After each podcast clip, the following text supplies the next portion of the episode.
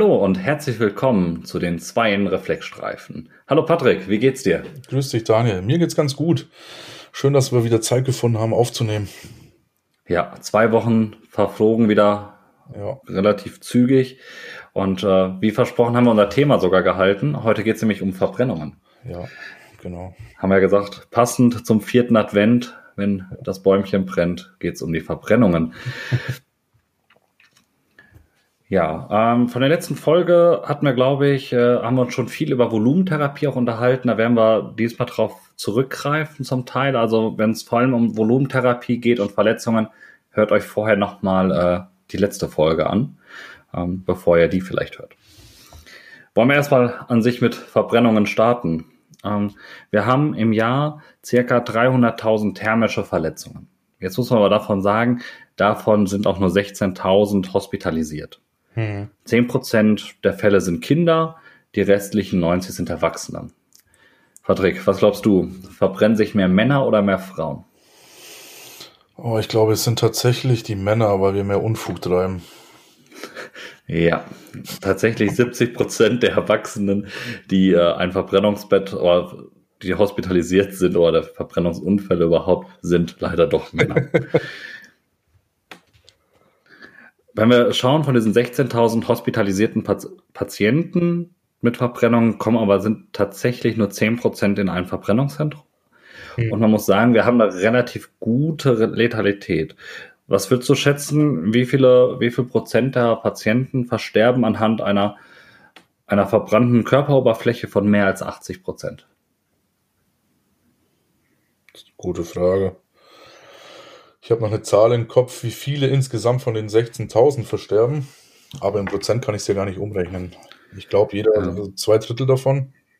Ein Drittel, zwei Fünf, Drittel. Na, mehr, also bei den über 80 Prozent Verbrannten liegen wir bei 50 Prozent ja. Letalität.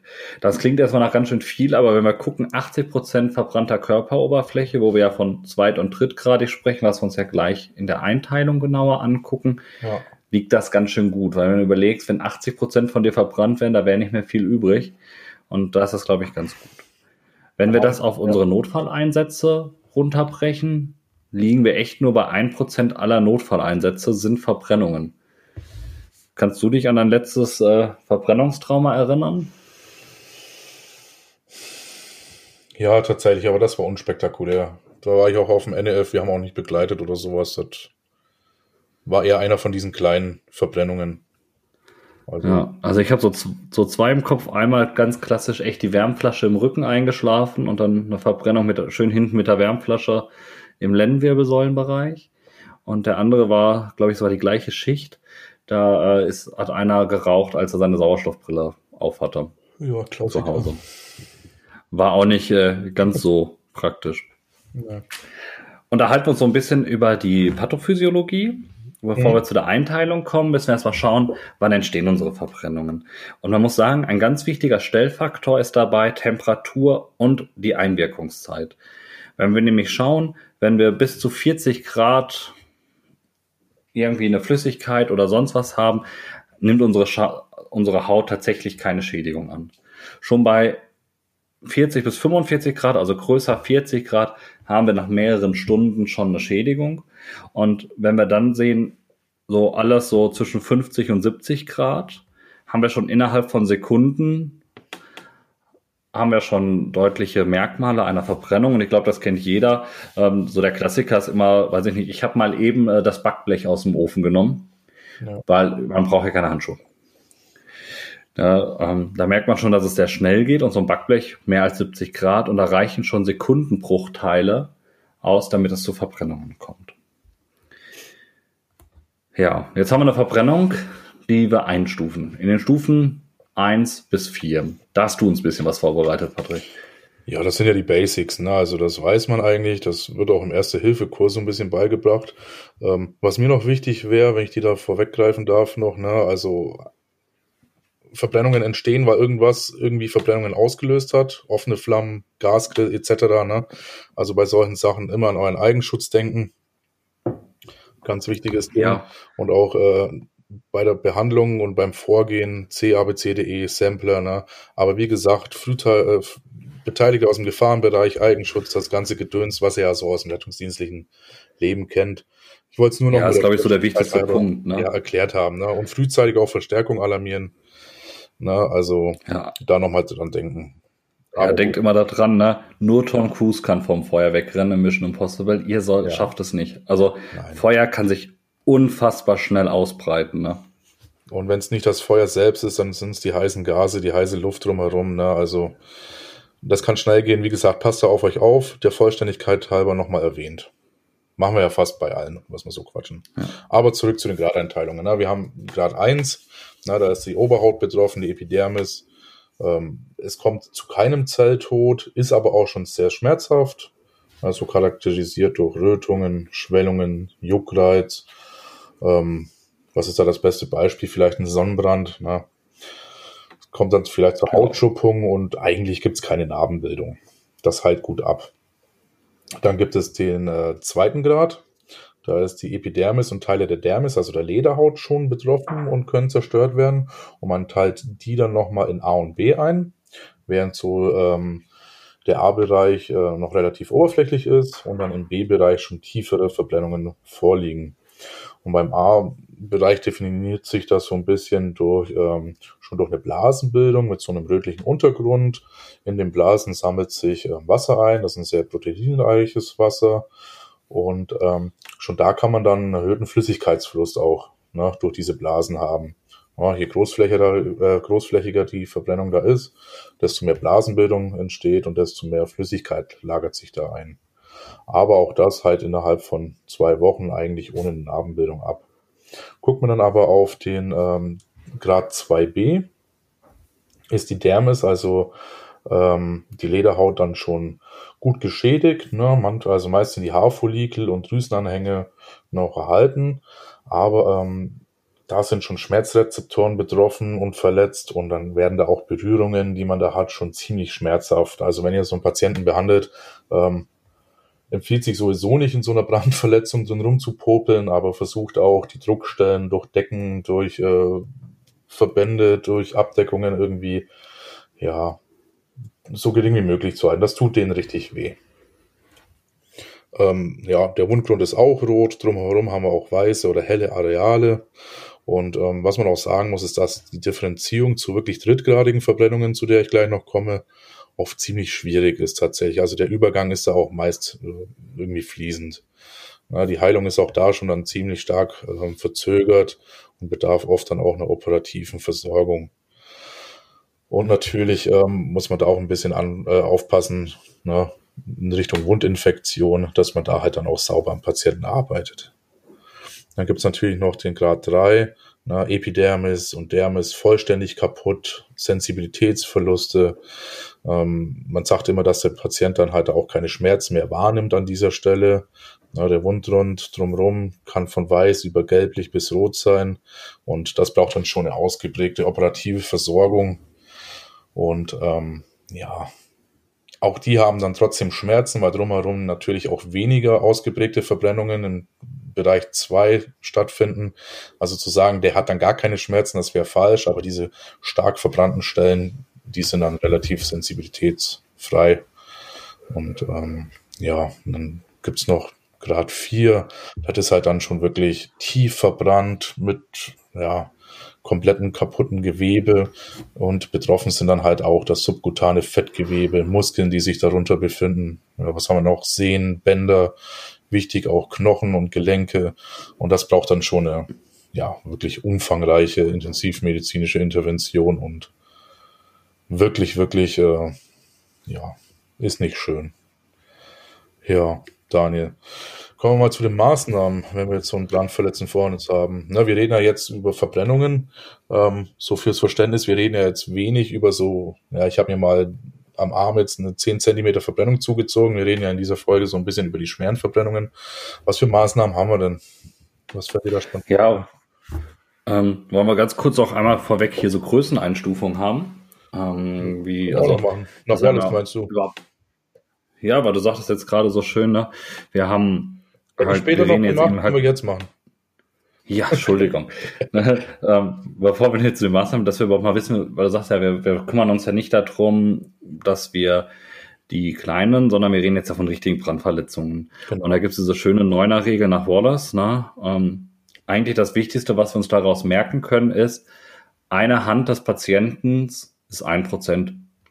Na genau. klar, mussten wir alle mal hier für unsere Notsan oder für die Rettungsassistentenprüfung oder was auch immer, immer mal dieses, äh, dass das Bein hat 18 Prozent und so weiter lernen.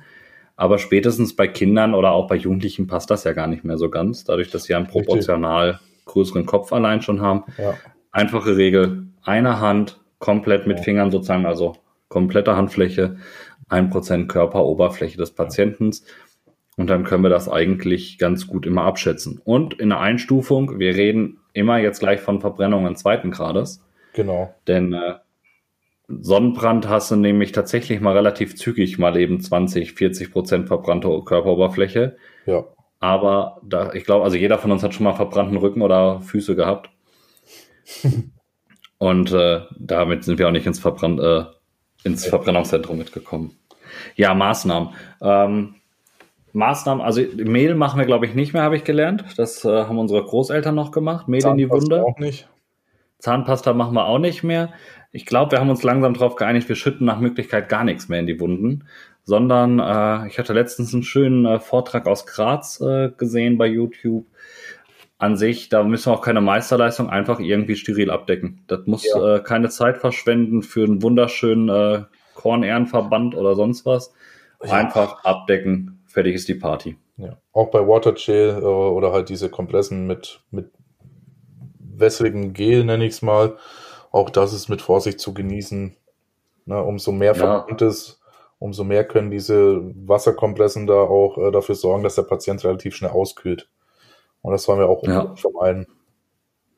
Ja, also und auch das Zeug muss ja auch wieder alles aus den Wunden raus. Ne? Genau. Ich glaube, da kann man sich so ganz grob dran orientieren. Dieses Watergel und Co. oder wie sie alle heißen, also dieser, ähm, ich weiß gar nicht, wie nennen die sich in professionell? Ich kenne es immer nur als Watergel. Ich kenne es auch, ich kann es ja. gar nicht sagen. Aber das darf gerne, äh, wem es einfällt, darf uns das gerne schreiben. Ich komme wirklich genau. drauf. Ja, Verband mit Gelgrutze. Ähm, genau. da müssen wir halt aufpassen, das Zeug muss halt auch wieder raus aus den Wunden und halt das Problem Wärme. Sprechen wir gleich noch drüber ja. ähm, an unseren Maßnahmen. Also ich glaube, das, wichtig, das, Wichtigste an Maßnahmen ist, glaube ich, erstmal die, die Wärmeeinwirkung zu stoppen. Da sind wir uns ja. einig. Also wenn der Patient in Flammen steht, wäre das gut, wenn wir ihn löschen. Ja, also weg von der Wärme, ne? Unterschätzt Strahlungswärme auch nicht. Ja. jeder stand, glaube ich, schon mal an einem Osterfeuer ganz schön weit weg und einem war immer noch ganz schön warm. Ja.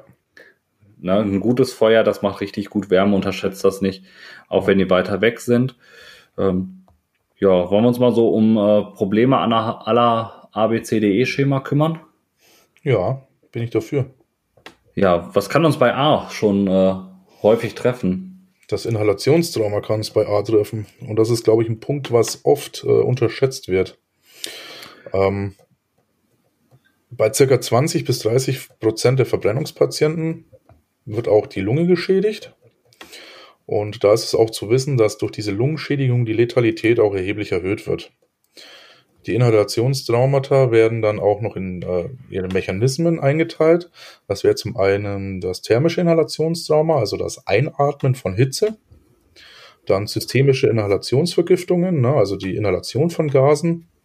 Und dann natürlich dann die chemischen Inhalationstraumata, die Inhalation der Reizstoffe, die sich zwangsläufig mit in, in, in der Luft, die wir da einatmen, sollten wir da zu Verbrennungen kommen, mit drin sind. Es gibt jetzt so Hinweise, die auf so ein Verbrennungstraumata, äh, nicht Verbrennungstraumata, Inhalationstraumata hinweisen. Na, zum Beispiel Brand in geschlossenen Räumen. Das heißt, die heiße Luft, der Rauch, der kann schlecht abziehen, wenn da ein Patient drin ist. Das wäre schon mal ein, ein starkes Indiz. Ne? Starke Rauchentwicklung, habe ich gerade gesagt. Dann der Patient bewusstlos. Verbrennung im Gesicht und Hals. Ruß im Gesicht oder im Mundraum. Dann, was auch so ein Klassiker ist, sind angesenkte Augenbrauen oder Nasenhaare. Und wenn der Patient bei Bewusstsein ist, äh, sind deutliche Hinweise Heiserkeit, Husten, ne, wenn er viel Sputum hat und das vielleicht auch noch rusig ist. Und dann natürlich im Verlauf dann auch, der spätestens da dann der Auskultationsbefund, ne, also Stridor oder eine Spastik. Ähm, das war das erste. Beim thermischen Inhalationstrauma geht es darum, dass natürlich die heißen Dämpfe und Gase eingeatmet werden und es dadurch zu einer Schädigung der oberen Schleimhäute kommt. Also die Schleimhäute der oberen Atemwege. Und das geht äh, dann bis zum Glottisbereich, was betroffen sein kann. Und da haben wir das äh, Problem, dass sich dann da Glottisödeme bilden können. Und das macht uns natürlich im Verlauf dann die Schwierigung, äh, die Probleme, dass wir den Atemweg vielleicht schlechter sichern können. Was ganz gut ist, dass natürlich reflektorisch der Glottisverschluss kommt, was dann äh, quasi ja verhindert, dass weiter tief in die Lunge heiße Luft eingeatmet werden kann oder Dämpfe, Gase. Ne? Aber auch irgendwann äh, wird dieser Schutzmechanismus dann aufhören, umso länger die Hitzeeinwirkung davor liegt.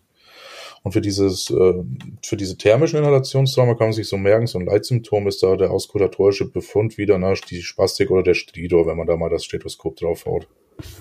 Ja, häufig auch so, so ein Giemen, Brummeln, Rasseln ja. oder so, ne? Also ja, überhaupt ja. Atemnebengeräusche sind ein ganz häufiges Begleitzeichen halt von einem Inhalationstrauma. Genau. Es rutscht schon so ein bisschen im B, ne? Ähm, halt bei A halt das rußig, das, den rußigen Mundraum und dann kommen wir halt eigentlich auch schnell auf B. Ja, und B ist äh, tatsächlich ganz interessant. Ja, Nochmal ein bisschen recherchiert auch, weil man ja auch, äh, gebe ich zu, vieles mal vergift, äh, vergisst. Und äh, bei Rauchgasvergiftungen ist das Witzige, oder nicht das Witzige, aber das Interessante, dass es auch da zwei Mechanismen gibt. Ne? Eine systemische Wirkung und eine lokale Wirkung. Und wenn mhm. wir auf die systemische Wirkung gehen, ähm, muss man wissen, dass es ähm, bei Verbrennungen schnell zu toxischen Gasen kommt und ähm, dann relativ schnell zum Sauerstoffmangel und gleichzeitig der Anstieg vom Kohlenstoffmonoxid. Und wenn man dann ähm, bedenkt, dass beim Verbrennen dann halt auch stickstoffhaltige Stoffe wie zum Beispiel Wolle, Seide oder synthetisches Zeug ähm, verbrennt, könnte auch relativ schnell Cyanide freigesetzt werden. Ne, und dann kann das relativ rasch auch tödlich sein. Was jetzt aber noch viel wichtiger ist, und da werde ich in meinen nächsten Einsätzen, wenn da vielleicht mal ein Brandpatient dabei ist, vermerkt äh, drüber nachdenken, ist die lokale Wirkung. Und ähm, da geht es darum, dass durch das Einatmen von Rauch und Rußpartikel, ne, die giftigen Bestandteile, kann es zur Schädigung des ähm, Tracheobronchialsystems kommen. Und ähm, das passiert so ein bisschen zeitversetzt tatsächlich. Also das wird uns wenig in der Präklinik passieren, je nachdem, wie groß das Ausmaß ist. Aber das äh, sollte man im Hinterkopf behalten, um Patienten nicht zu unkritisch einzuschätzen. Weil ähm, wichtig dabei sind die wasserlöslichen Gase vom Soforttyp. Das wären so Sachen wie Ammoniak, Chlor und Schwefelverbindungen. Und das reagiert dann ähm, natürlich mit dem Wasser, was auf unseren Schleimhäuten sitzen, wie zum Beispiel ähm, ja, äh, in den oberen und mittleren Atemwege und auch im Augenbereich, Nasenbereich, Rachenschleimhäute. Und wenn die Gase dann auch tiefer eindringen, kann es zum Laryngospasmus führen. Und ähm, deswegen ist das äh, wichtig zu wissen. Was aber noch trickiger ist, und ähm, da war ich nochmal froh, dass ich es nachgelesen habe, sind dann die Substanzen, die schlecht wasserlöslich sind. Weil da bleibt dann nämlich natürlich diese Sofortwirkung aus, die wir da oben in den Wasserlöslichen haben. Die, ähm, ja, da habe ich mich gerade verquatscht, glaube ich. Ne? Ich habe gerade gesagt, dass die Wasserlöslichen, die mit der Verzögerung sind, stimmt gar nicht, habe euch angelogen. Ja. Die Wasserlöslichen passieren sofort. Hätte sie mich auch mal echt berichtigen können. Aber gut, ja, jetzt. Du redest so schnell, da komme ich nicht zwischen heute dann rede ich ein bisschen langsamer. Äh, es sind die wasserlöslichen, das passiert relativ schnell. Und die, die schlecht wasserlöslich sind, sind die trickigen, weil da natürlich die Symptome und die Warnsysteme vom Körper erstmal ausbleiben. Die Gase dringen dann tatsächlich tiefer ein und können auch länger in die Lunge eintreten. Und ähm, ja, das passiert dann zeitverzögert bis zu 48 Stunden. Und äh, das sind dann Gase des sogenannten Latenztyps. Kommt daher eine Latenz, zeitliche Verzögerung. Und da kommt es dann im Verlauf tatsächlich zu schweren alveolären Schädigungen. Wie gesagt, Hört nicht auf mich, was ich gerade gesagt habe. Das sind die gefährlichen sekundären, nenne ich sie mal. Ihr wisst schon, was ich meine. Ja, und da muss man halt auch noch beachten, dass, ähm, wenn wir noch bei B sind, dass natürlich eine Hypovolemie, Flüssigkeitsverschiebungen, ähm, Stoffwechsel, Elektrolytentgleisungen, Blutgerinnungen, das kann alles auch noch auf die Lunge einwirken und dazu ja, Komplikationen führen. So, ich rede jetzt langsamer, ja. Daniel. Ja, jetzt wollen wir es noch behandeln. Ne? Und unsere Behandlung im Bereich äh, des Inhalationstraumas ist tatsächlich relativ simpel. Und zwar hochdosiert Sauerstoff erstmal. Ja. Also immer hochdosiert Sauerstoff. Ne? Das Schwierige halt, das ist ja, was du auch gerade schon sagtest, Inhalationstrauma kann ja wirklich von der leichten Dyspnoe bis halt hin zur globalen respiratorischen Insuffizienz ja später auch im Verlauf führen. Ne? Was wir erstmal machen können, ist das, was wir bei jedem, ja, bei jeder Atemnot mit Nebengeräuschen ja mehr oder weniger machen. Ein Beta-2-Sympathometiker. Ja. Um versuchen, einer Bronchodilatation vorzubeugen. Wie wir es äh, an sich könnt ihr euch dann nochmal die Folge Asthma und COPD anhören, wo wir auch über Salbutamol gesprochen haben. Und das ist da so Mittel der Wahl. Ne? Also ein Beta-2-Sympathometiker. Was man bedenken muss, denkt an eine frühe Intubationsentscheidung zusammen mit eurem Notarzt. Denn das Problem ist häufig halt dieses sekundäre Problem, dass dieses Anschwellen halt weitergeht, der äh, Atemwege und Schleimhäute. Kommen wir gleich noch so ein bisschen zu, wenn wir über diese Verbrennungskrankheit sprechen, was da so das Grundproblem ist. Das heißt, frühzeitig dran denken. Wenn beatmet wird, Notfallpatient immer mit einem FiO2 von 100 beatmen. Ich erinnere noch mal so ein bisschen an diese Kohlenmonoxid-Geschichte, dass sich Kohlenmonoxid ja. ja doch 300 mal lieber an äh, unsere roten Blutkörperchen bindet, wie es der Sauerstoff gerne tut. Und das heißt, wir haben zwar eine teilweise eine 100er Sättigung in unserem SPO2, aber eben nicht äh, wirklich eine 100er Sättigung. Es gibt unterdessen äh, Clips, die können das äh, messen, ne? häufig teilweise auf NEFs verlastet oder auch auf ein, äh, auf ein Feuerwehrfahrzeug. Orgel oder sonst was, dass man einfach nochmal äh, einen Korrekturwert hat, der dann sozusagen das rausrechnet. Lohnt sich auf jeden ja. Fall, sobald wir irgendwie vom Inhalationstrauma ausgehen können. Enges Monitoring ist da ganz wichtig, denn das kann zügig gehen mit dem Zuschwillen und dann wirklich frühzeitig halt diese Entscheidung zusammen im Team mit dem Notarzt zusammentreffen. Genau. Ja, haben wir noch was bei BNI, ne? Ja, man kann noch erwähnen, dass man eigentlich davon absieht, äh, inhalativ Corticoide zu geben. Hat man mal ganz gerne ja. gemacht, glaube ich, aber das macht man eigentlich nicht mehr. Ähm, sollte der Klinik ja. dann vielleicht überbleiben, aber wir machen es eigentlich nicht. Ja, tatsächlich. Ich kenne das noch so aus meiner Anfangszeit in Niedersachsen. Da haben wir das bei einem äh, Inhalationstrauma echt noch gemacht. Äh, und sind, mussten dann aber eine lange Strecke fahren bis in die Druckkammer weiter nach, nach äh, Halle war das damals noch. Oh. Ja, also B-Problem zügig erkennen. Wir behandeln es an sich wie jedes B-Problem, keine riesen Besonderheiten dabei bis auf ja. den, das Problem schnelles Zuschwellen der Atemwege, auch nach Trauma. Ne? Also sozusagen diese Anschwellspitze erreicht man erst so nach acht Stunden. Da muss man so ein bisschen drauf achten. Ja. Kommen wir zum C-Problem, ne? Ja, tatsächlich C, wenn wir jetzt den klassischen, ja, das Wort klassisch nehmen wir erstmal weg, wenn wir jetzt von einem äh, Schwerverblenden ausgehen, der nicht bewusstlos ist, dann wird er in der Regel massive Schmerzen haben. Das heißt, äh, da können wir erstmal mit ja, einem angestrengten Herzen rechnen. Ne? Der wird wahrscheinlich erstmal Tachykard sein, der wird auch erstmal einen Hypertonus haben. Ne? Er ist ja massiv im Stress, er hat massive Schmerzen. Und das läuft erstmal eigentlich ne, als Reflex und schwierig wird es erst, wenn es zur Verbrennungskrankheit kommt. Ja, wobei man es auch nicht unterschätzen darf, der Patient kann tatsächlich auch relativ zügig schlechter werden, gerade eben wegen diesem Problem äh, Verbrennungskrankheit. Ja, genau. Es kommt ja einfach durch diese Wärmeeinwirkung dazu ähm, oder auch sehr schnell dazu, dass wir halt äh, sich so, also eigentlich sofort nach dem Trauma steigt sofort die kapilläre Perma, ähm, Permeabilität und die braucht so bis zu acht Stunden, bis sie wirklich den Gipfel erreicht und die ganze Zeit haben wir dann halt Ödembildung, weil es halt zu einer Vasodilatation kommt und das, da verlieren wir halt auch irgendwann Flüssigkeit. Ne? Und das Ganze ist auch bei richtig schwer verbrannten erst so nach 48 Stunden wieder rücklaufend und das ist halt auch ab einer bestimmten Fläche, sozusagen man sagt immer so größer 10 Prozent, äh, größer 15 Prozent verbrannter Ober Körperoberfläche, kann das auch schon, äh, wirkt das nicht nur noch lokal, die Verbrennung, sondern wirkt dann auch schon zentral. Das heißt, ich habe auch nicht nur Ödeme da, wo ich die Verbrennung habe, sondern ich habe eine Ödembildung überall. Und da geht mir natürlich Volumen verloren in erster Instanz. Das kann ich am besten erstmal gucken, mein Volumenmanagement führen, indem ich einfach mal so Basissachen mache wie eine Recap-Zeit. Peripher und zentral, ne, sozusagen auch im Vergleich. Ne, diese klassischen Recap-Tests unter zwei Sekunden am, im optimalen Fall.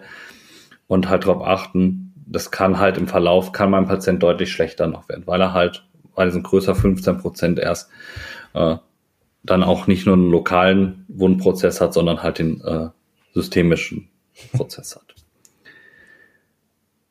Parallel führt halt durch, diese, durch die Verbrennung, durch das Trauma, erhöht sich halt der Spiegel von Prostaglandinen, Leukotrinen und äh, ruinflammatorischen äh, Zytokinen.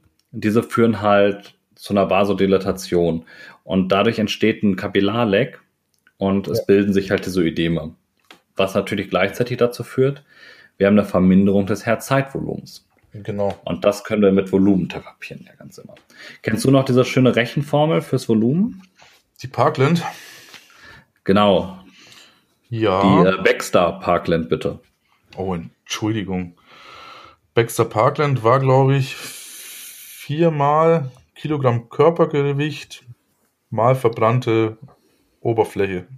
Mhm, ja. Oder? Wie, wie messen wir den ganzen Spaß? Ob wir Erfolg haben oder ob wir mehr oder weniger schütten müssen? Hm, ich will einen mittleren arteriellen Druck von 70. Genau, die haben anhand also, des mittleren arteriellen Drucks, ja. größer 65 haben die beschrieben, ja, ja, und anhand der Urinausscheidung. Ja. Jetzt muss man mal sagen, eigentlich ist diese Baxter-Parkland-Formel mehr was für die Klinik. Und um Gottes Willen ist das keine Maßnahme, da was wir präklinisch erreichen müssen weil wir reden ja von relativ hohen Volumenzahlen, 5, 6 Liter und Co., je nach Patient. Die sollen aber nicht innerhalb der ersten ein, zwei Stunden laufen. Da müssen wir so ein bisschen halt aufpassen, ne? Denn halt auch bei isolierten Verbrennungen sollten wir halt keine übermäßige Volumentherapie führen, denn das macht es nicht besser. Wenn wir einen Patienten haben, der eine isolierte Verbrennung hat und trotzdem im Schock ist, beachtet, ob der nicht zusätzlich Begleitverletzungen hat. Ja. ja durch Druckwelle oder, oder, oder. Also achtet darauf. Also bei isolierten Verbrennungen ist, sind Schockzeichen seltener, weil das, was du ja gerade beschrieben hattest, Patrick, in unserer Initialphase ja häufig, nicht immer, aber auch häufig, erstmal noch Adrenalin gesteuert, ja viel mit Schmerzen und Wach und so zu tun hat. Anders sieht es natürlich aus, wenn es viel Fläche, irgendwann schaltet der Körper sich auch mal aus. Präklinisch sollten wir tatsächlich, ähnlich wie wir das beim Trauma auch schon hatten, eine moderate Volumentherapie wählen. Also sollten wir prä, sollten wir so bei verbrannter Körperoberfläche von 15 bis 20 Prozent liegen, sollten wir das Ganze moderat machen. Und da gab's äh, in dem Buch vom Springer Verlag, das 2016 äh, erschienen ist, Verbrennungschirurgie, im Bereich Erstversorgung und präklinische Behandlung ein ganz leichter Merksatz. Das ist letztens auch noch mal in der aktuellen, oder nicht mehr aktuellen, unterdessen der Notfall- und Rettungsmagazin vom äh, Springer Verlag 2019 in der vierten Ausgabe dann erschienen. Ähm, die haben auch noch mal ganz einfach gesagt, Erwachsene 50, äh, 500 bis 1000 Milliliter die Stunde, genau. Kinder 500 Milliliter die Stunde, die 10 bis 15 Jahre alt sind von 5 bis 10 Jahren 250 Milliliter die Stunde und Kinder maximal, also alles, was kleiner 5 Jahren ist an Kindern, maximal 50 bis 125 Milliliter die Stunde. Wir machen das blutdruckorientiert. Haben wir einen normotonen Patienten, den wir erstmal anvisieren, daran halten wir uns fest. Das heißt nicht einfach blind reinschütten, sondern wirklich dann, ne, wenn wenn er mit weniger Flüssigkeit klarkommt und man hat stabile Vitalwerte, ist das vollkommen in Ordnung. Achtet aber darauf, dass ihr bitte mit warmen Infusionen arbeitet, denn wenn wir uns gleich noch um das E unterhalten, haben wir nämlich sonst ein relativ zügiges Problem der Hypothermie bei, äh, bei kalten Infusionen. Das heißt, vielleicht auch jetzt gerade bei dem Wetter auch viele Rettungsdienste haben unterdessen ja gewärmte Außenfächer für Rucksack und Co. Ne? Aber da wird der Rucksack ja auch nicht auf 30 Grad vorgewärmt. Ähm, der hat auch nur 15, 16 Grad. Und wenn wir draußen gerade bei dem Wetter sind, ist so eine Infusion auch ratzfatz wieder eiskalt. Unterschätzt das bitte nicht. Pathologisch gesehen scheint tatsächlich die Vollelektrolytlösung, die glaube ich unterdessen die meisten Rettungsdienste haben, als äh, ähm, als Pufferlösung, als ähm, ja, als Pufferlösung, na, da Acrylatat-Pufferlösung einen großen Vorteil zu haben im Gegensatz zur Ringerlaktatlösung.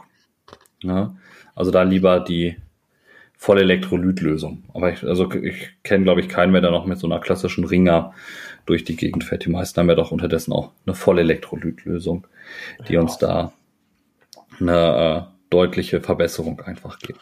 Ja, und denk dran, NACE 09 ist keine Vollelektrolytlösung. Ja, ganz, ganz wichtiger Punkt. Äh, ich bin jetzt schon äh, von ausgegangen, dass wir das äh, als selbstverständlich sehen. Guckt, dass ihr trotzdem möglichst frühzeitig großvolumige Zugänge legen könnt, ähm, damit man halt noch Therapiemöglichkeiten hat. Möglichst natürlich in nicht verbrannten Arealen. Ähm, also erst verbrannt geht noch. Wenn wir Verbrennungen zweiten Grades Typ A haben, geht's notfalls auch noch. Bedenkt aber dadurch, dass die Haut sehr nässt, also habt ihr wirklich keine andere Möglichkeit. Denkt dran, dass die Haut sehr nässt und wir dadurch wahrscheinlich mit einem Verband oder so den, den Zugang sichern müssen, weil der einfach sonst nicht vernünftig hält. Alles, was größer zweiten Grad A, also 2b, 3 und 4 logischerweise auch, sind halt die subkutanen Venen in der Regel eh thrombosiert und ähm, halt daher auch als Zugangsweg nicht mehr praktikabel und nicht mehr erreichbar. Ne? Ja. Und im Notfall denkt immer dran, dass wir halt ähm, auch den IO-Zugang durchaus noch immer als Lösung haben. Ja, also wenn wir das nicht verbrannte Bein haben, ist der IO-Zugang auch da für die Volumengabe gar nicht mal so ungeeignet. Auch da ähm, gibt es interessante Studien zum Thema Humeruskopf. Genau. Für den IO-Zugang. Auch da kann man eine gute Volumengabe geben, sondern noch besser als über die proximale Tibia. Ähm, wir haben dazu netterweise ein kleiner Sidekick, äh, eine schöne Checkliste für euren IO-Zugang momentan auch im Blog stehen, also auch noch länger hinaus. Ja, Volumen haben wir therapiert. Also wir können zusammenfassen, wir haben das Glück, dieser Spaß mit, wir müssen jetzt irgendwas hier ausrechnen, ist eigentlich weg. 500 bis 1000 Milliliter die Stunde beim Erwachsenen und fertig ist die Nummer. Versucht mit so wenig halt wie möglich auszukommen. Ja, das macht es deutlich Denken mit Baxter Parkland und Ausrechnen und das macht nur unnötig Stress in so einer Situation. Ja, man muss auch sagen, die Baxter Parkland Formel ist nicht das Muss sondern das, das ist eigentlich das Maximum, was gegeben werden genau. soll. Für die also, ein bisschen schwierig auch. Ja, auch da, ne, das ist halt echt nicht das, was rein muss, sondern was rein kann. Ne, ja. Ne, und maximal rein sollte in dem Sinne. Also da fahren wir mit diesen 500 bis 1000 die Stunde eigentlich ganz gut, ähnlich wie wir es halt beim Trauma auch schon kennen. Weil ähnliche Grundproblematiken. Ja. Ja. C haben D. wir, ne? D. D. Ja. Was haben wir Schönes bei D? Was bleibt da zu sagen? Den natürlich gucken, wie ist noch der, der Status, der Vigilanzstatus meines Patienten, ne? ist der Bewusstseins eingedrübt, ähm, ist eher so ein symptomatisches Behandeln. Ne? Ist er eingedrübt, muss man natürlich ähm, darauf aufpassen, da natürlich A und B zu sichern. Ne? Und ansonsten ähm, auch da schon nach Leitverletzungen gucken. Ne? Ähm, Worst-Case-Szenario, glaube ich, Verkehrsunfall, Pkw fängt Feuer. Ne? Ähm, kannst den SAT auch nicht ausschließen und ähm, ja.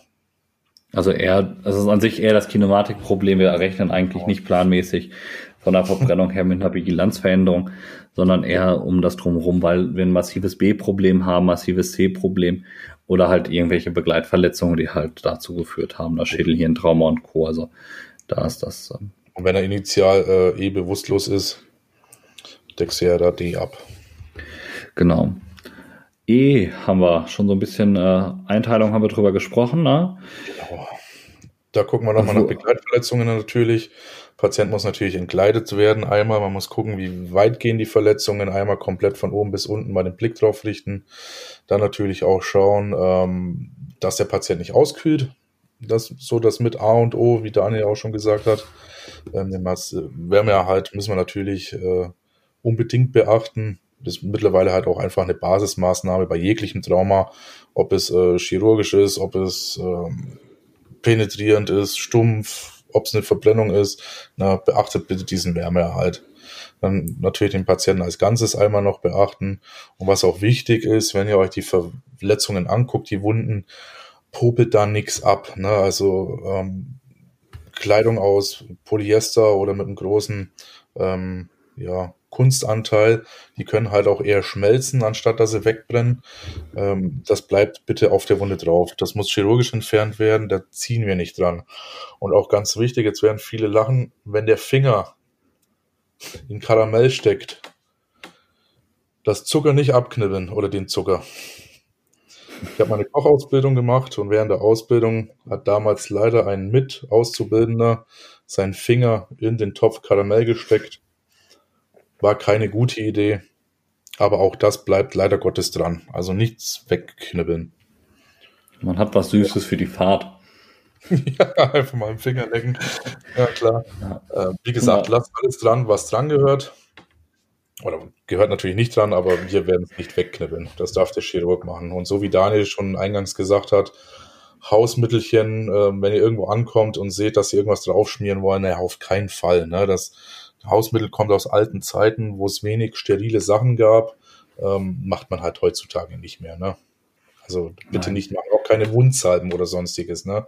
Bepanthen ist ja ganz toll, wenn man mal einen Sonnenbrand hat, aber auch darüber hinaus sollte man es, glaube ich, nicht anwenden. Vor allem nicht dann, umso höhergradiger die ähm, Verbrennungen sind. Das lassen wir. Ja, guckt, dass wenn ihr was abdeckt, nach Möglichkeit hier dieser metallbeschichteten Brandwundverbandsmaterialien habt, die halt locker umwunden werden sollen, ne, um halt einfach nur diese Wundkontamination weiter zu vermeiden. Also wirklich nur dieses sterile Abdecken wie gesagt, dieses Water Gel und diese Brandgele, ne, das ist ja immer was Nettes und das macht auch, glaube ich, in manchen Bereichen auch Sinn. Gerade so im Bereich Gesicht kann man es ganz gut, weil wir haben halt diesen Vorteil, das kühlt so ein bisschen, hat dadurch eine leichte analgetische Wirkung und ist auch erstmal gar nicht verkehrt. Also wollen wir wollen das um Gottes Willen nicht verteufeln. In kleinen Bereichen macht es wirklich Sinn und ist wirklich sehr praktisch. Wichtig ist aber, dass wir auch halt auch bei kleineren Wunden nicht weiter kühlen. Das ist ja auch dieser erste Hilfeleitfaden, sagt ja kühlen. Genau. Wir kühlen aber dann nicht mehr. Denn das Problem ist gerade bei kleinen Verletzungen auch, oder wir reden jetzt mal von Handflächen groß, ne? Kleinverletzung ist, ich bin am Topf hängen geblieben. ähm, also schon etwas mehr verbrannter Fläche. Das Kühlen führt halt zu einer Vasokonstriktion in den Bereichen und dadurch wird halt das bereits geschädigte Gewebe noch schlechter durchblutet und es genau. kommt dann so zum äh, na, sogenannten Nachbrennen an dem geschädigten Gewehr, Gewebe und haben dadurch eigentlich nur eine Ausweitung der Wunde. Deswegen, der Rettungsdienst kühlt nicht mehr. Initial unter, ich sage immer, haushaltsneutralem Wasser, sozusagen Hebel in Nullstellung, na, nicht zu kalt, nicht zu warm, ja, so auf Raumtemperatur. Grad, ja, Klar, man keine Temperatur, äh, kein Thermometer dabei, aber was wir als lauwarm empfinden. Ja, immer vernünftig nicht zu sehr runterkühlen. Nicht, also wir kühlen einfach gar nicht mehr. Ist das leichteste. Nee. Wisst ja auch nicht, dass ich jemals irgendwo Wasser drüber gekippt hätte. Ja. Wärmemanagement, ne, wusstest du, dass etwa drei Viertel der Schwerverbrannten tatsächlich mit einer Hypothermie in der Klinik ankommen? Daniel, ohne Witz, jetzt wo du sagst, nein. Es ist aber erschreckend. Das Gefühl hat man tatsächlich gar nicht so. Und da müssen wir bitte drauf achten, ne? wirklich vernünftigen Wärme, ne? Sozusagen, wenn das, wenn der, wenn ihr schwitzt, euch ist viel zu warm und ihr müsst die Jacke hinhängen, dann ist es so für den, dem Schwerverbrannten so gerade eben warm genug. Ne? Ich war letztens, oh, das ist halt auch jetzt schon wieder länger her, haben wir halt unseren Patienten auf die Verbrennungsstation ins Ruhrgebiet gebracht, und da waren es muckelige 37 Grad in dem Raum. Total toll. Ich hätte am liebsten mich direkt auch hingelegt. Ähm, das ist sozusagen, dann fühlt sich der Patient warm. Ja, nicht mit Jacke und Co. Aber das will keiner sehen.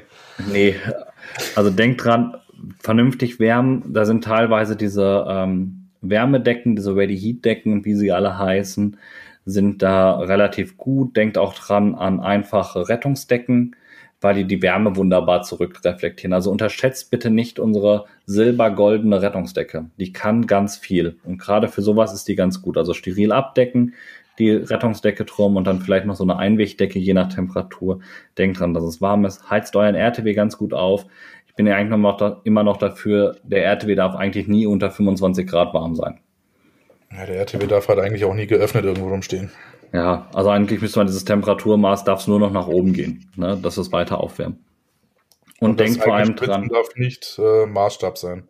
Ja, genau, weil der Typ liegt halt nur rum und meistens halt entkleidet und hat eh sehr viel Wärmeabgabe. Ja. Und denkt auch dran, gerade bei Narkoseeinleitungen und Co. Ne, kann es halt dazu kommen, dass der Patient einfach runtergekühlt äh, wird. indirekt, ne? Halt einfach durch diese Narkose kann es halt zu sinkenden Körpertemperaturen, weil der Kreislauf ja runter reduziert wird. Ja. Also werden wir halt dran denken. Und jetzt kann uns bei E noch was Tolles treffen. Du hast dich mit dem Compartment-Syndrom gekümmert. Wir haben das schon so ein bisschen immer wieder angesprochen. Und jetzt kannst du uns endlich mehr dazu erzählen. Das wird uns im Rettungsdienst aber relativ selten tatsächlich erwischen. Aber ähm, ja, das Compartment-Syndrom im Prinzip lagern sich auch in Muskeln viel Flüssigkeit ab. Die Muskelpakete schwellen dann quasi an. Und ähm, ja, das eröffnet man dann quasi unterhalb. Ja, also man, ja, wie soll ich Ihnen das jetzt erklären? Man schneidet tatsächlich großflächig die Haut auf. Ich weiß nicht, ob ihr da schon mal Bilder gesehen, haben, äh, gesehen habt. Das ist äh, die sogenannte Escheratomie. Escheratomie. Und ähm, sieht übel aus, aber ähm, man gibt im Prinzip der Haut die Möglichkeit, die Spannung wegzunehmen durch diese auftretenden Compartment-Syndrome. Na, ich nenne es jetzt im Plural, ne, weil sich das ja tatsächlich nicht, äh, je nach Verletzung, je nach Verbrennung, natürlich lokal oder dann halt auch auf den ganzen Körper irgendwo auswirken kann, je nachdem wie groß das ist. Ähm, können wir da groß präklinisch was machen? Nein, also ist präklinisch ja. auch tatsächlich nicht empfohlen als Maßnahme, sollte nach Möglichkeit immer in die Klinik verschoben werden. Ja. Ähm, es kann uns aber zu schon mal Grundproblemen kommen, je nachdem, denn unser Beatmungsdruck kann gegebenenfalls steigern aufgrund genau. dieses Compartment-Syndroms, dass wir tatsächlich äh, mit höheren Beatmungsdrücken fahren müssen. Da gab es auch den, in dem Vortrag aus Graz, die haben den noch in die Klinik gekriegt und mussten den auch in der Klinik direkt aufschneiden, weil sie ihn einfach nicht mehr ventiliert haben, äh, ventiliert bekommen haben, weil er einfach so, so einen massiven thorakalen Druck hatte durch mhm. dieses Anschwellen. Und dafür verteilt man es halt natürlich, ja. Ja, wenn man da ähm, aufschneidet und den Druck wegnimmt. Ja, kann man sich vorstellen, wie wenn ich so einen Schokokuss zerdrücke, ne? Ähm, einfach die Außenschale aufmachen, damit sich halt vernünftig ausdehnen kann. Und ähm, ja, jetzt wollte ich eigentlich noch was zum kolloidosmotischen Druck, glaube ich, kurz sagen. Äh, auch daran denken, ne, dass ich ähm, ähm, auch durch den Proteinverlust der kolloidosmotische Druck in den Gefäßen verändert und dann man da auch mit dem, mit dem Flüssigkeitsmanagement nochmal gucken muss. Also jetzt abseits von Beatmungsdruck, aber das wollte ich nochmal kurz loswerden. Ähm, ja. Also ist unser Hauptaugenmerk quasi beim äh, Verbrennungspatienten gibt es eigentlich auch wieder drei. Einmal natürlich ähm, ne, Sicherung des Kreislaufs, ähm, Sicherung der Atemwege, Oxygenierung, ganz großes Stichwort. Ne? Immer vor der Lage mhm. sein, nicht hinterherrennen. Und natürlich dann halt auch die ähm, ja, Analgesie, Analgosedierung bis hin zur Narkose. Genau. Sedierung, Analgesie, ein bisschen Analgesie haben wir schon mal drüber gesprochen, haben wir uns aber vorgenommen, werden wir wahrscheinlich, werden wir in einer der nächsten Folgen, werden wir uns nochmal um die Schmerztherapie kümmern, keine Sorge. Aber sonst artet das, glaube ich, aus. Aber wohin jetzt mit unseren Patienten? Ja, Kann ich den, ja, im besten Fall bringen wir den in ein Zentrum und auch großzügige Indikationsstellung ruhig für das Verbrennungszentrum setzen. Eigentlich sagt man ganz grob immer, alles, was größer zweitgradigen Verbrennungen ist, mit mehr als zehn Prozent Körperoberfläche, gehört in ein Zentrum. Oder genau. alles, was Hände, Füße, Gelenke betrifft und halt Gesicht in größeren Teilen. Also mehr als ich habe mir die Nasenspitze äh, an der äh, an der Backofenscheibe verbrannt. Alles ja. das gehört halt in ein Verbrennungszentrum, ne? Ähm, großzügig indizieren und denkt daran vor allem, dass ihr dabei auch beachtet, dass ihr gegebenenfalls einen längeren Transportweg habt und frühzeitig gegebenenfalls vielleicht ein Luftrettungsmittel benötigt. Denkt auch daran, dass der polytraumatisierte Brandverletzte ein massives äh, Problem hat oder halt ein Risikopatient wird durch seine Begleitverletzungen. Dann Verbrennungen durch Strom, weil da ganz, ganz viel Hitze durch den Körper geht. Ja. Kann natürlich dann auch zu massiven äh, Herz-Kreislauf-Problemen kommen. Und auch Arrhythmien. Da natürlich Kinder unter acht Jahren oder Erwachsene über 60. Und was ich mal ganz wichtig finde, dann nochmal Danke an den Julius Ebel, den ich hier mal ganz kurz grüßen möchte. Ähm, da bin ich auch seiner Meinung. Wir haben da kurz über die Folge mal gequatscht, dass tatsächlich das Problem mit den Gelenken oft überschätzt, äh, unterschätzt wird. Ja, und das gehört ins Zentrum. Wie du schon gesagt hast, ne, die Funktion soll ja erhalten werden. Das ist ja schön und gut, wenn der Patient seine äh, Verbrennungen überlebt. aber dann vielleicht nicht mehr laufen kann, nichts mehr heben kann, nichts mehr fassen kann oder sonst irgendwas, ne, weil die Gelenke defekt sind. Das muss unbedingt mit bedacht werden. Ja, denke ja. ich auch. Also denkt dran, wirklich lieber großzügige Indikation. Also das geht gar nicht primär alles um die Erstversorgung dieser Verbrennung. Das ist teilweise bei kleineren Sachen auch gar nicht das große Problem, aber es geht tatsächlich viel um die Nachsorgeversorgung. Ja, und eine kleine Hilfe noch, ähm, die Literatur beschreibt auch, sollte es mal, warum auch immer, nicht möglich sein, in so einem brandverletzten Zentrum zu fahren. Dann wird aber trotzdem innerhalb der ersten 24 Stunden ein solches verlegt. Also dann wird halt tatsächlich irgendwo im Waldwiesenkrankenhaus erst versorgt, stabilisiert, ne, Sicherung der Atemwege, wenn es präklinisch nicht geklappt hat oder so, und dann muss er aber trotzdem weiter verlegt werden. Also das ja. kann nicht jede allgemeine Chirurgie oder Unfallchirurgie. Nein funktioniert nicht. Die, wie ihr die erreicht über eure Leitstellen, ist, denke ich, auch bekannt. Aber das nächste Brandzentrum sollte euch auch, da denke ich, bekannt sein. Ganz kurz ein Minipunkt. Ah, hm? Äh, Quatsch du zuerst. Ja. Ähm, Minipunkt Analgesie möchte ich euch aber tatsächlich noch ganz kurz mit auf den Weg geben. Beachtet aber, dass ihr, beachtet bitte, dass ihr höhere Dosen benötigt, da wir tatsächlich stärkste Schmerzen haben und die Analgesie ist dort deutlich wichtiger als die Sedierung des Patienten. Also er soll nicht unteranalgesiert sein, das wäre richtig ja, scheiße. Genau, also ja. nicht sagen, ja, ja, der hat mir zu lahm gekriegt ohne Ende, alles ist gut, der geht mir nicht mehr auf den Sack, das war, da kann er sich nicht mehr ja. dran erinnern. Denkt dran, Analgesie ist deutlich wichtiger dort als die Sedierung. Ja, und wenn ihr mal Probleme mit eurer Leitstelle habt, weil die vielleicht faul sind oder gerade keine Lust haben zu telefonieren, dann könnt ihr auch jederzeit äh, die Bettenvermittlung anrufen, die Zentrale für Schwerbrandverletzte in Hamburg. Ja, das genau. ist die 040 42851 3998. Läuft eigentlich meistens zentral ja. über die Leitstelle, aber es kann ja tatsächlich mal ja. aufgrund des hohen. Ich glaube, da geht es gar nicht immer zu faul drum, dass die, die Formulierung Nein, für ihn ungünstig Viehdruck, vielleicht nicht erreichbar, sonstige Probleme. Ja. Ihr könnt auch selbst telefonieren. Ne? Leitstelle hat natürlich die Aufgabe, will da keinen schlecht machen, ganz im Gegenteil. Die leisten hervorragende Arbeit, aber manchmal kann ja auch mal viel los sein parallel und dann kann man da auch vielleicht mal selber anrufen. Genau, nur sozusagen erst nächstes gelegenes Krankenhaus selber probieren und danach ruhig auf äh, sozusagen über die Leitstelle versuchen, das zu erreichen, wenn das nicht geht, direkt dann halt äh, die zentrale Anlaufstelle. Wichtig ist halt, dass da keine Doppeltalarmierung läuft, sozusagen in der Kommunikation so ein bisschen ist. Ja. Ja, dann sind wir schon. Der Hubschrauber braucht auch ein bisschen, bis er kommt. Das, was wir am Anfang gesagt haben. Frühzeitig Verstärkung nachfordern. Ja. Ja, fassen wir kurz und knackig nochmal zusammen. Also denkt dran, das Ganze einfach anhand vom ABCDE-Schema abarbeiten, beachte da die klassischen Zeichen halt. Dank des ABCDE-Schemas können wir halt Fixierungsfehler auf die großen Wunden so ein bisschen reduzieren und halt auch mal wieder dran denken, dass wir ein Inhalationstrauma häufig mit dabei haben, was wir erstmal behandeln wie jede andere Atemnot auch. Frühzeitige Indikation, frühzeitige Indikation zu Intubation stellen und ruhig großzügigere Indikationsstellung setzen zusammen mit dem Notarzt aufgrund der Probleme mit dem Anschwellen. Ja. Volumengabe moderat. Es muss nicht viel sein. Das, was reicht, ist gut. Man muss nicht unnötig reinschütten. Achtet auf eine Normothermie und einfach nur steril abdecken. Mehl in der Wunde ist out. Genau. Sorry nochmal für meinen Verquatscher gerade. Ne? Das sind die schwerwasserlöslichen, die ein bisschen tricky sind, die Substanzen, nicht die wasserlöslichen. Ja, gut. Kriegen wir das auch das Ganze hin? Ähm, dann sind wir schon wieder rum. Knapp 50 ja. Minuten sind wir schon wieder bei. Hat doch äh, wieder mehr, als wir geplant haben. Aber ich glaube, wir fühlen uns so langsam im 40 bis 50 Minuten Segment, glaube ich, doch ganz wohl. Ja. Ansonsten schreibt uns, wenn wir kürzer werden sollen. Könnt ihr uns auch schreiben, wenn wir länger werden sollen. Ja.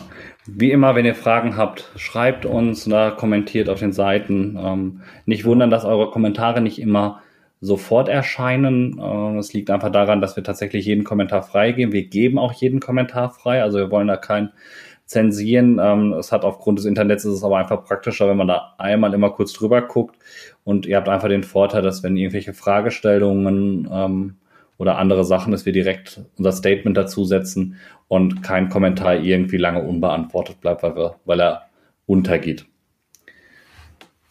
Ich habe ja. noch was. Ja, dann hau raus. Ja, liebe Grüße an Fast Track und die Rettungsaffen. Viele von euch werden es schon gesehen haben, den Notfall-Adventskalender. Da hatten wir auch einen kleinen Beitrag. Das sind noch ganz viele andere kleine Beiträge. Guckt da mal drauf. Äh, kommt da über Social Media, den bekannten Kanälen haben auch ein bisschen Werbung dafür gemacht. Guckt da nochmal, da kommen bestimmt noch weiter tolle Sachen. Äh, ansonsten von meiner Seite schon mal, um das äh, dem Daniel vielleicht schon mal vorwegzunehmen. Äh, frohe Weihnachten euch allen, guten Rutsch ins neue Jahr, bleibt alle gesund. Und jetzt gebe ich das Schlusswort noch an den Daniel. Ja, es war ein spannendes Jahr mit euch. Wir sind jetzt durch, passend äh, zum vierten Advent mit euch. In vier Tagen ist Weihnachten, wenn ihr uns hört, zumindest wenn ihr uns pünktlich am Sonntag hört. Wir danken, dass das so schön geklappt hat dieses Jahr, dass äh, unser Projekt so gut angenommen wurde und dem einen oder anderen sehr geholfen hat. Das freut uns wirklich sehr dann. Das ist unser Ziel, was wir weiter beachten. Wir geben im nächsten Jahr weiter Gas für euch. Wir starten direkt am 2. Dezember, äh, 2. Januar 2021 mit äh, dem nächsten, mit dem nächsten Völkchen, mit der nächsten Folge. Und zwar dann kümmern wir uns tatsächlich, haben wir gerade äh, um was Internistisches wieder. Und wir kümmern uns wirklich ums Immunsystem. Wir haben es das oh. ganze Jahr, wir haben es durchgezogen, aufgeschoben, aber 2021 in der Januarfolge wirklich ganz, ganz dolle versprochen. Kümmern wir uns ums Immunsystem. Was muss der Notfallsanitäter dort für wissen? Für seine Prüfung. Das, das werden wir euch schön kompakt oh. aufarbeiten. Ja ganz, ganz großes Dank nochmal für dieses Jahr. Wir freuen uns aufs nächste Jahr mit euch und äh, rutscht gut ins nächste Jahr. Bis dann. Tschüss.